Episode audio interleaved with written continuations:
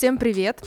А, меня зовут Лера, я маркетинг-директор, работаю в маркетинге 7 лет, люблю поговорить, люблю позаниматься маркетингом, креативом и всем остальным.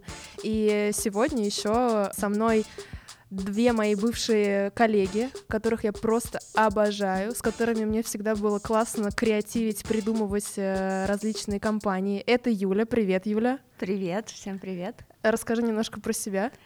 Я работаю на сегодняшний момент в Нью-Йорке, в хед-офисе американского бренда. Последний год, до этого я 7 лет проработала в этой же компании, но только в российском представительстве. В маркетинге я порядка 15, наверное, лет. И э, с нами еще сегодня Алена. Да, всем привет. Э, я работаю в компании ПИП, которую нельзя называть, а начинала свой путь я с э, авиакомпании Air France KLM, и еще несколько лет работала в креативном агентстве, в e-commerce и digital больше 10 лет. Cool. Как вы креативите и как у вас рождаются определенные идеи? Вообще, что для вас является точкой опоры для вашего креатива? Первая мысль, которая пришла в голову, наверное, я поняла, что не хотела бы рассказывать первый, но я, но я могу. Для того, чтобы начать писать классные тексты, когда перед мной стояла такая задача, когда мне нужно было это вот настроение для текстов, э, я очень любила читать э, приложение, которое называлось «Вино на каждый день». Uh-huh. У Афиши было такое приложение, там был такой потрясающий слог которая э, тебя настраивал на нужный лад. Э, там про вино, наверное, писали скорее как э, про мужчин, э, про путешествия и про вообще какое-то внутреннее особенное состояние. И поэтому вот этот вот лад из э, текстов этого приложения, он мне очень помогал для того, чтобы написать что-то классное самой. Э, кому-то нужна медитация, чтобы войти в определенное э, состояние, кому-то там, не знаю, нужно что-то посмотреть. А мне нужно почитать что-то, что мне нравится, даже если это не тот стиль, в котором мне нужно писать. То есть мне просто нужно зарядиться энергией слога, который мне близок. Я поняла, да. Это трезвучие, на которое тебя настраивает mm. на дальнейшее написание или э, произведение. Да. Или, например, почитать Довлату. Можно почитать Довлата, а потом сесть что-нибудь тоже классное сварганить. Вообще читать — это отличная идея и совет. Это правда. А чем ты сейчас вдохновляешься? А, Сейчас я читаю книжку, которая называется «Краткая история пьянства». Я смотрю, ты далеко от темы не отходишь. Э, и там тоже очень много всего, что меня вдохновляет. Не, ну, на самом деле это сложный вопрос, потому что ну, вдохновлять может все. То есть, не знаю, можно э, идти по городу и увидеть что-то, что у тебя рождает какой-то ассоциативный ряд, э, и ты понимаешь, что можно сделать то-то, то-то, то-то и то-то, а иногда ты когда разговариваешь, вот как мы с вами сейчас, э, слышишь какую-то прикольную игру слов, и у тебя тоже сразу что-то рождается. А иногда понятно, что есть конкретная задача, и тебе нужно не просто креативить, как э, чистый креатив, а э, думать э, о целях, исходя из ну, уже как-то поставленных э, каких-то вещей. Там, конечно, все иначе происходит. Юля, как у тебя этот процесс построен? У меня он, наверное, построен следующим образом. Алена э, точно сказала, что ты можешь идти там собирать по ходу там жизни, по ходу того, как ты идешь по улице, Грибы? посещаешь, посещаешь какие-то мероприятия, общаешься с какими-то людьми, и идет такой накопительный процесс. Он у тебя накапливается, накапливается, накапливается, и в какой-то момент у тебя какой-то складывается пазл, из него появляется какая-то идея. То есть у меня точно, я, мне очень сложно заставить себя креативить по какой-то команде или по необходимости. И когда такая необходимость есть, для меня это каждый раз стресс. большой стресс. Скорее наоборот, я э, накапливаю какие-то идеи, собираю их, собирается это пазл, и потом я ищу, куда эту идею свою классную применить. И каждый проект э, новый начинается так. «А у меня была вот такая идея, вот такая идея, вот такая идея. Надо ее куда-нибудь засунуть, и я ее обязательно пытаюсь куда-то применить. А мне кажется, еще хороший пример, э, когда мы идем от инсайта. Ну, давайте вспомним, как мы придумали автопатикит. Мы же реально сидели где-то за винишком. Так это была стрелка, я отлично да, помню этот да. вечер. Я точно помню, что мы были вместе с Аленой, и мне кажется, были кто-то еще из коллег. Скорее всего, мы просто в пятницу пошли. И нет, это была не пятница точно, это был будний день. Мы пошли выпить по э, коктейлю. Мы сидим, общаемся и понимаем, что нас всех заботит только одно что погода прекрасная, состояние просто душа поет, хочется кутить, уходить в закат, уходить да. в закат, а никто не отменял, что завтра в 6 утра прозвенит будильник, и тебе нужно будет вставать на работу. Не то, что тебе не хочется, просто непонятно, откуда взять силы для того, чтобы и в закат уйти, и в рассвет не опоздать. И, в общем-то, мы поняли, что этот инсайт объединяет не только нас, но и всех девчонок, э, которые живут в Москве, и причем там неважно, на работу им э, или не на работу, но суть в том, что все просыпаются с утра с ощущением, что, а вообще могло бы быть и получше. Вот это вот то, на что я в зеркале смотрю. Родилась идея Автопати Кит. Бренд э, по уходу за кожей, за который мы тогда отвечали, отправлял э, девушкам э, специальный кит, состоящий из нескольких продуктов, которые им точно помогут на следующий день встретить утро достойно.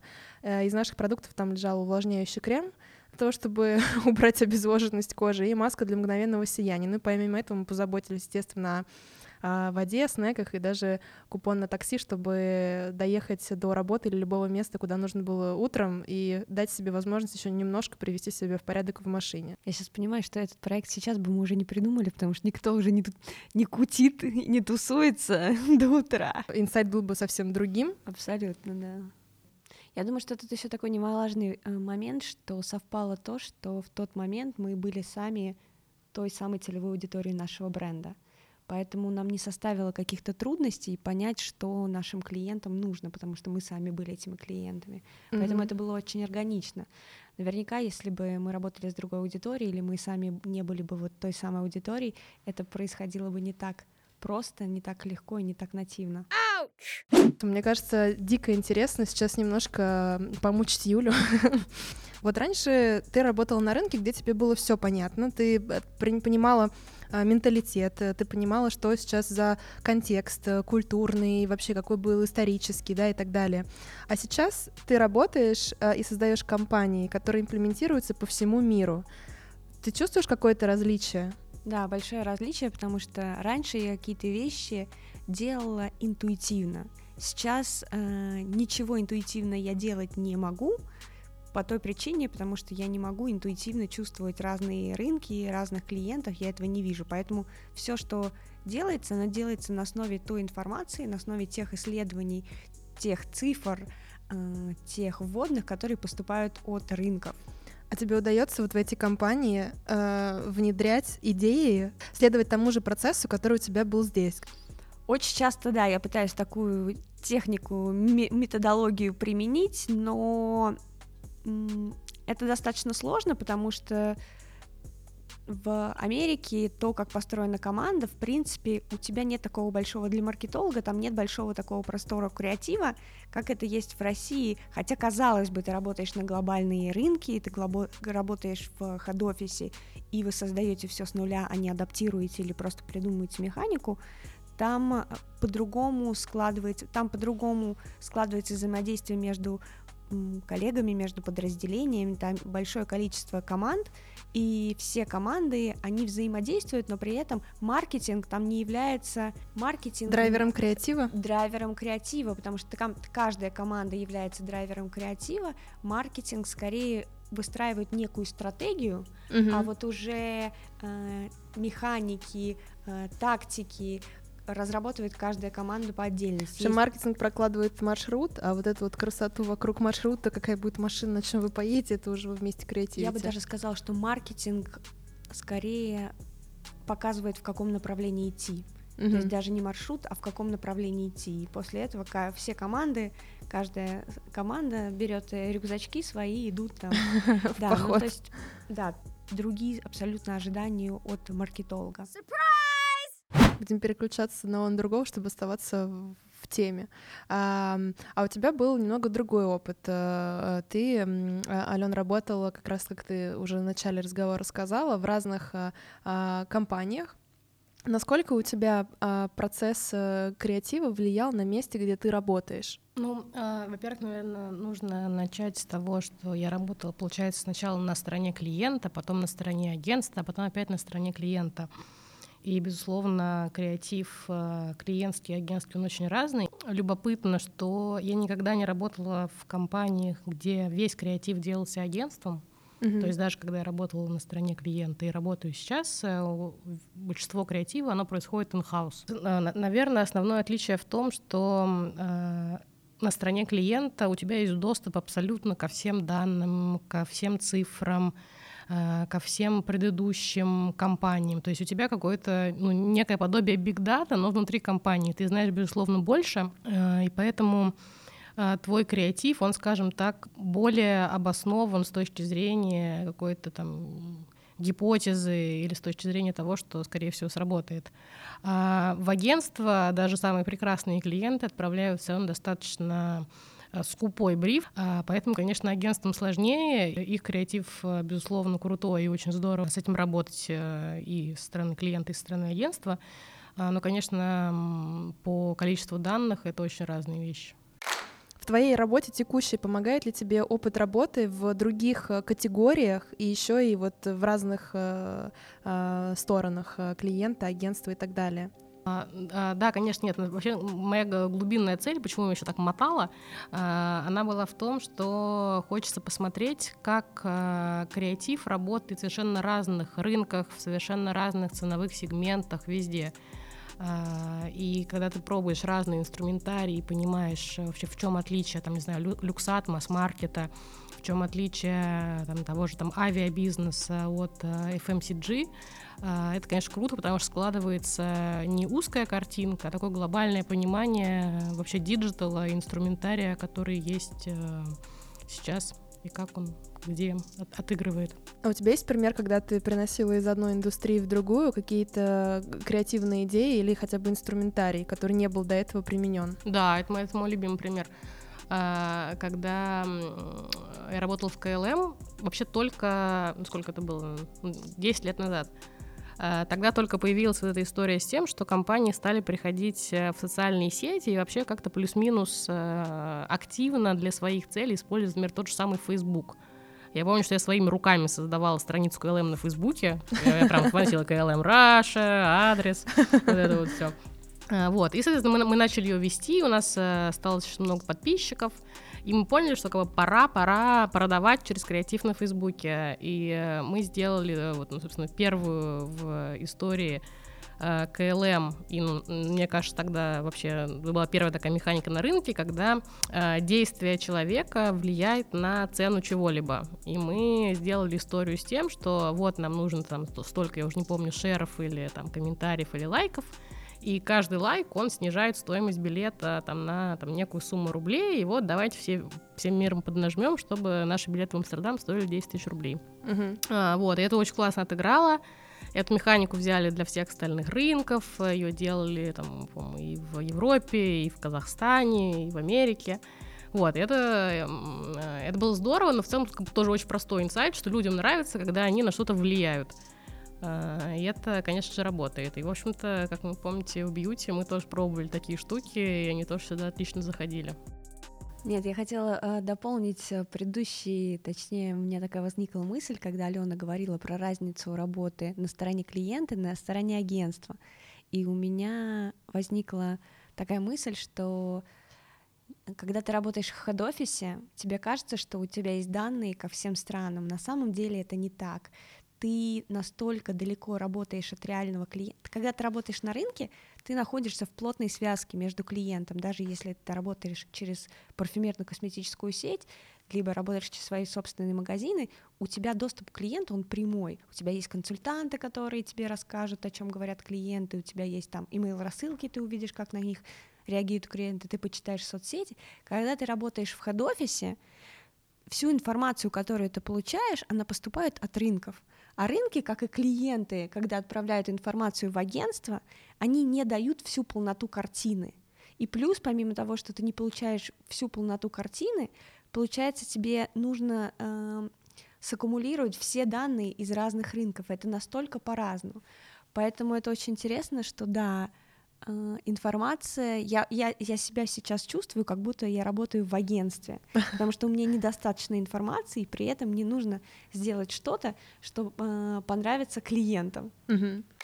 Что ты делала, когда тебе поставили задачу? Юля, у нас пришел запрос от рынка, нам нужно сделать кампанию по китайскому Новому году. Это очень интересно, это такой большой челлендж, потому что когда Китай пишет, отправляет брифы, они считают, что office э, это такая большая, супер креативная, супер э, машина, которая все знает про всех. И брифы зачастую очень скупые. Я получаю очень мало информации, на основе которых я должна брифовать другие ком- ком- э, команды. И очень часто получалось, что я начинала сама искать э, какую-то информацию в интернете, обращаться к каким-то специалистам там по Китаю, чтобы те брифы, которые я получаю, чтобы их насытить достаточным количеством информации, чтобы погрузить другие команды. Это действительно очень сложно. И на самом деле уже даже в моей практике были такие случаи, когда мы создавали компании на основе китайских брифов, а нам приходил фидбэк. Вы знаете, это, ну, как бы это не совсем то, что мы хотели, вы вообще не поняли, что это за специфика, что это там за праздник или что это за мероприятие, которое у нас существует в Китае. И получается из-за того, что недостаточно информации от них, а у них при этом ожидание, что мы и так должны все знать а мы как бы не знаем, мы не можем это узнать, потому что мы не находимся, да, там в, в этой зоне, да, потому что мы знаем, что у Китая вообще совершенно другие соцсети, и поэтому заглянуть даже в, в эти соцсети практически невозможно, правда, я тут недавно, у меня была целая операция, э, как там их соцсети? Вичат? Вичат, да, значит, с Вичатом же такая история, что ты не можешь просто его установить, и он у тебя не будет просто так работать. Тебе нужно обязательно, чтобы кто-то, у кого уже установлен Вичат, поделился с тобой QR-кодом. Благо у меня есть коллега из Китая, которая со мной этим поделилась. Ну, то есть просто так ты не можешь э, простым способом э, подключиться к WeChat, и понятно, что там все на китайском языке, совершенно другая э, совершенно другая дизайн этих приложений, и ты вообще не понимаешь, как там ориентироваться и как там собирать информацию. Это, конечно, сложно, если говорить про азиатские рынки. Тут есть несколько моментов. Ты э, необходимо каждый раз, когда ты подходишь к изучению и к подготовке той или иной компании, тебе нужно убедиться, что те страны, для которых ты подготавливаешь этот, эту компанию, допустим, Рамадан. Рамадан — это э, есть, э, есть Малайзия, есть Объединенные Арабские Эмираты, это совершенно два мусульманских мира, но совершенно разных. Тебе нужно понять, соответственно, собрать информацию от одних, собирать информацию от других и каким-то образом соединить, вот найти какие-то инсайты, которые общие для того рынка и для другого рынка, который, казалось бы, с одной стороны не похожи, с другой стороны абсолютно разные. А ты, Ален, сейчас э, заметила какие-то изменения именно в в России с точки зрения инсайтов каких-то крупных? Мне кажется, он всем самые сложные вопросы задает. Это такой экзамен, знаешь, когда все хочется поставить 5, но только... Именно этот билет, знаете, не очень везучая. Нет, просто эм, я вот э, с Юлей больше общаюсь на тему, как она сейчас сидит там, в Нью-Йорке, да, э, человек, который совершенно ничего не понимает, э, ну, в хорошем смысле, что происходит э, в мире, да, потому что для этого нужно прям погружаться, и вот сейчас уже, конечно, гораздо лучше. А, а ты как раз полная противоположность, потому что ты очень давно и очень круто себя чувствуешь в России с точки зрения инсайтов. И вот интересно понять и услышать твое мнение, насколько они вообще прогрессируют, меняются. Мне кажется, инсайты, они напрямую завязаны, часто связаны с трендами. И те тренды, которые мы видим, они влияют на инсайты. Там тот же, например, тренд на экологичность, на отношение к природе более бережное. Просто другое дело, что инсайт, он же всегда содержит какую-то проблематику, то есть он должен строиться на проблеме. И, эм, с, например, если мы там связываем это с там, той же самой природой, то получается, там, что, что там, я там хочу э, удобно носить продукты из магазина домой, но там э, я не хочу вредить природе. Э, отсюда появляются, конечно, какие-то инсайты, но на самом деле наверное, не во все области это можно применить. И мне кажется, очень важно, когда ты думаешь об инсайтах и о том, что меняется, особенно не надумывать. Потому что, во-первых, эм, ну, везде можно привязать любую мысль, э, в общем, к, к любому тренду можно привязать э, любой инсайт, но всегда надо понимать, э, тебе нужен инсайт нишевой группы или масс или чего-то, потому что, конечно же, то, что мы видим в Москве там, и в Питере, мы понимаем, что это часто отличается от других городов и, в общем, очень зависит от рынка. Как вы ищете инсайты? А я хотела, э, Алёше, задать э, вопрос, какой твой любимый цвет, просто чтобы снизить градус напряжения. А, синий. Ну все, считай, считай билет сдан. Пять с плюсом. Да. Давай еще раз, Юль, я просто не могла не пошутить. Um, у меня вопрос: как вы ищете инсайты, когда вы понимаете, что когда у вас дефицит информации, и когда вы понимаете, что вы не являетесь релевантной аудиторией? Я могу сказать, что я начинаю сразу же присматриваться к представителям целевой аудитории в своей жизни вот обычной. Когда я сижу в ресторане, слушаю там, о чем они иногда разговаривают, а, прихожу в магазины, например, косметические, и смотрю, а, какие вопросы задают. А, это одно и. Второе — это то же самое, только в интернете. Когда я начинаю смотреть, что пишут э, люди. Третье — это когда я у людей которые с этой аудиторией чуть ближе, прошу поделиться своим опытом и мнением. То есть, например, я могу э, спросить либо у наших ребят, которые работают в магазинах, которые чаще общаются с представителями этой целевой аудитории, или же я могу прийти и попросить кому-то рассказать, что вот у меня есть такая задача, мне нужно сейчас продвинуть такой продукт для такой целевой аудитории. Если у тебя кто-то из этой целевой аудитории, например, не знаю, мне нужно найти школьников, да, и я могу попросить у своих подруг или у подруг моей мамы э, по пообщаться с вот этими школьниками, чтобы они мне про ТикТок рассказали и все остальное. Вот. Могу просить подруг мамы пообщаться со школьниками. А, опасная работенка, Валерия. Абсолютно. Я хожу просто в закат, как всегда, и по краю. Ну, то есть э, я стараюсь э, больше начать жить той жизнью, хотя бы с точки зрения работы, да, э, то есть я четко понимаю, что вот я сейчас э, живу для того, чтобы понять, как им там и что их волнует. Мне кажется, это самое, ну, для меня это рабочая абсолютная схема. Расскажу про казус, может быть, это не для записи, но просто я недавно с этим столкнулась. Я разрабатывала, я создавала инсайты для того, чтобы создать концепцию для своих новых продуктов по уходу за волосами. Я пошла по той же схеме, о которой ты говорила, я поспрашивала своих коллег, я поспрашивала своих знакомых, я почитала в интернете и создала инсайт а, для нового продукта. После того, как я создаю инсайты, прописываю инсайты и прописываю концепцию продукта, я после этого общаюсь со своей командой э, Product, Product Team, то есть это люди, которые создают непосредственно формулы. Я прихожу с инсайтами, с концепциями, Э, зачитываю их, и девушка, которая моя коллега, ну, с другой командой, говорит, Юль, скажи, пожалуйста, когда ты создавала эти концепции и писала эти инсайты, учитывала ли ты инсайты черных людей? И я поняла, что так как я никогда с этим не сталкивалась, я поняла, что на самом деле вот diversity, разнообразие — оно сейчас настолько актуально, особенно когда ты работаешь на глобальные рынки, что у тебя не может быть одного инсайта. У тебя должно быть как минимум два инсайта, которые учитывают вот это разнообразие. Мне это раньше в голову не приходило, потому что ну, не было такого контекста.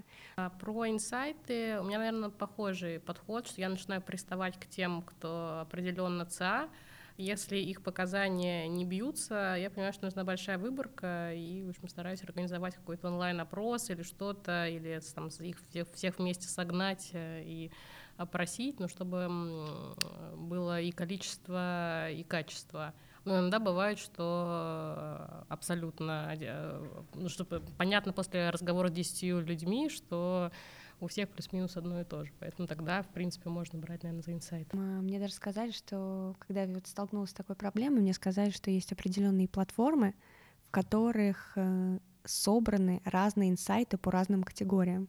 Так, Юль, давай все пароли явки. Да, я сейчас ссылочку не могу найти, но, в общем, я пришлю.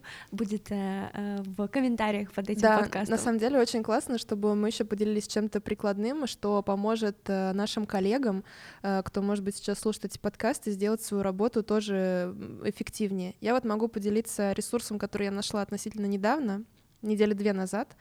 Uh, сайт Creative Review, который делают ребята из UK. Мне безумно понравилось, что это пример э, креатива с э, проработанным каким-то инсайтом абсолютно из разных областей. Там прям есть отдельный э, подраздел Creative Ins- Consumer Insights или Creative Insights, я не помню. Ну, в общем, это в ту сторону все.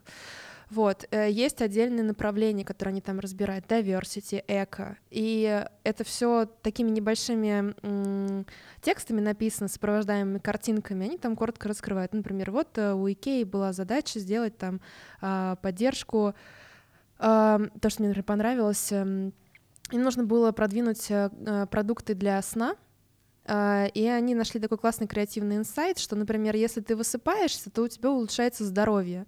И они сделали плакаты, где, например, они изобразили, как будто бы из банки высыпаются не таблетки, а просто подушки. И э, был подход такой, что чем больше ты спишь, то тем меньше ты э, покупаешь таблеток, тем меньше ты тратишь на свое здоровье. Типа ты вкладываешься в одну подушку, хорошо спишь, и меньше... Мне это очень понравилось. И вот тоже я поделюсь ссылкой, потому что я там стала находить э, э, про хеликоптер View. Мне очень нравится использовать иностранные ресурсы, потому что мне кажется, что мы очень разные, и приносить из другого рынка, из другой страны какие-то креативные идеи, это не то, что можно, это прям нужно. Это правда. Я нашла э, ресурс, называется poshly.com. Что? Poshly, P-O-S hly.com. Я не знаю, что это значит, но вообще... Так. Пошли. Пошли. Пошли, дочка ком. Согласна с тобой. Зачастую э, ресурсы международные с различными компаниями глобально очень помогают, чтобы и наталкивают на какие-то интересные мысли. Мне тоже есть чем поделиться. Давай, раскрывай а, тоже все карты. Да, я недавно наткнулась на э, очень классную ссылку. Я подозреваю, что какой-то человек, которому надоело обучать джуниоров в агентстве, э, решил собрать в одном Google Доке ссылки на все самые легендарные рекламные кампании с условно 60-х годов, которые когда-либо выходили. И к каждой из этих ссылки, соответственно, прикреплено видео, которое можно посмотреть и понять, например, когда э, креативщики брейнстормят, э, они же постоянно какие-то отсылки, типа, что там это, там как э, в рекламе Apple 64 года, чтобы каждый раз не объяснять новичкам, что такое реклама Apple 64 года, он им сделал вот такой вот, э, такой вот документ. И э, я э, с большим удовольствием, я вообще очень люблю рекламу, и с большим удовольствием в день смотрю там по 10 ссылочек, э, наслаждаюсь. Э, вот. Там еще поле не паханное, конечно, очень длинный документ, но очень круто, что кто-то так заморочился и его сделал. В общем, все классные ссылки, точнее, все ссылки на классные будут где-нибудь в описании. Я еще ни разу не выкладывала подкаст, я сделала это впервые и, и сделаю так, чтобы пройду весь consumer journey, посмотрю, где вы будете это искать, смотреть, и обязательно прикреплю, обозначу. Ну все, прекрасно, спасибо вам огромное за беседу. Спасибо, очень было круто. Спасибо. Пока.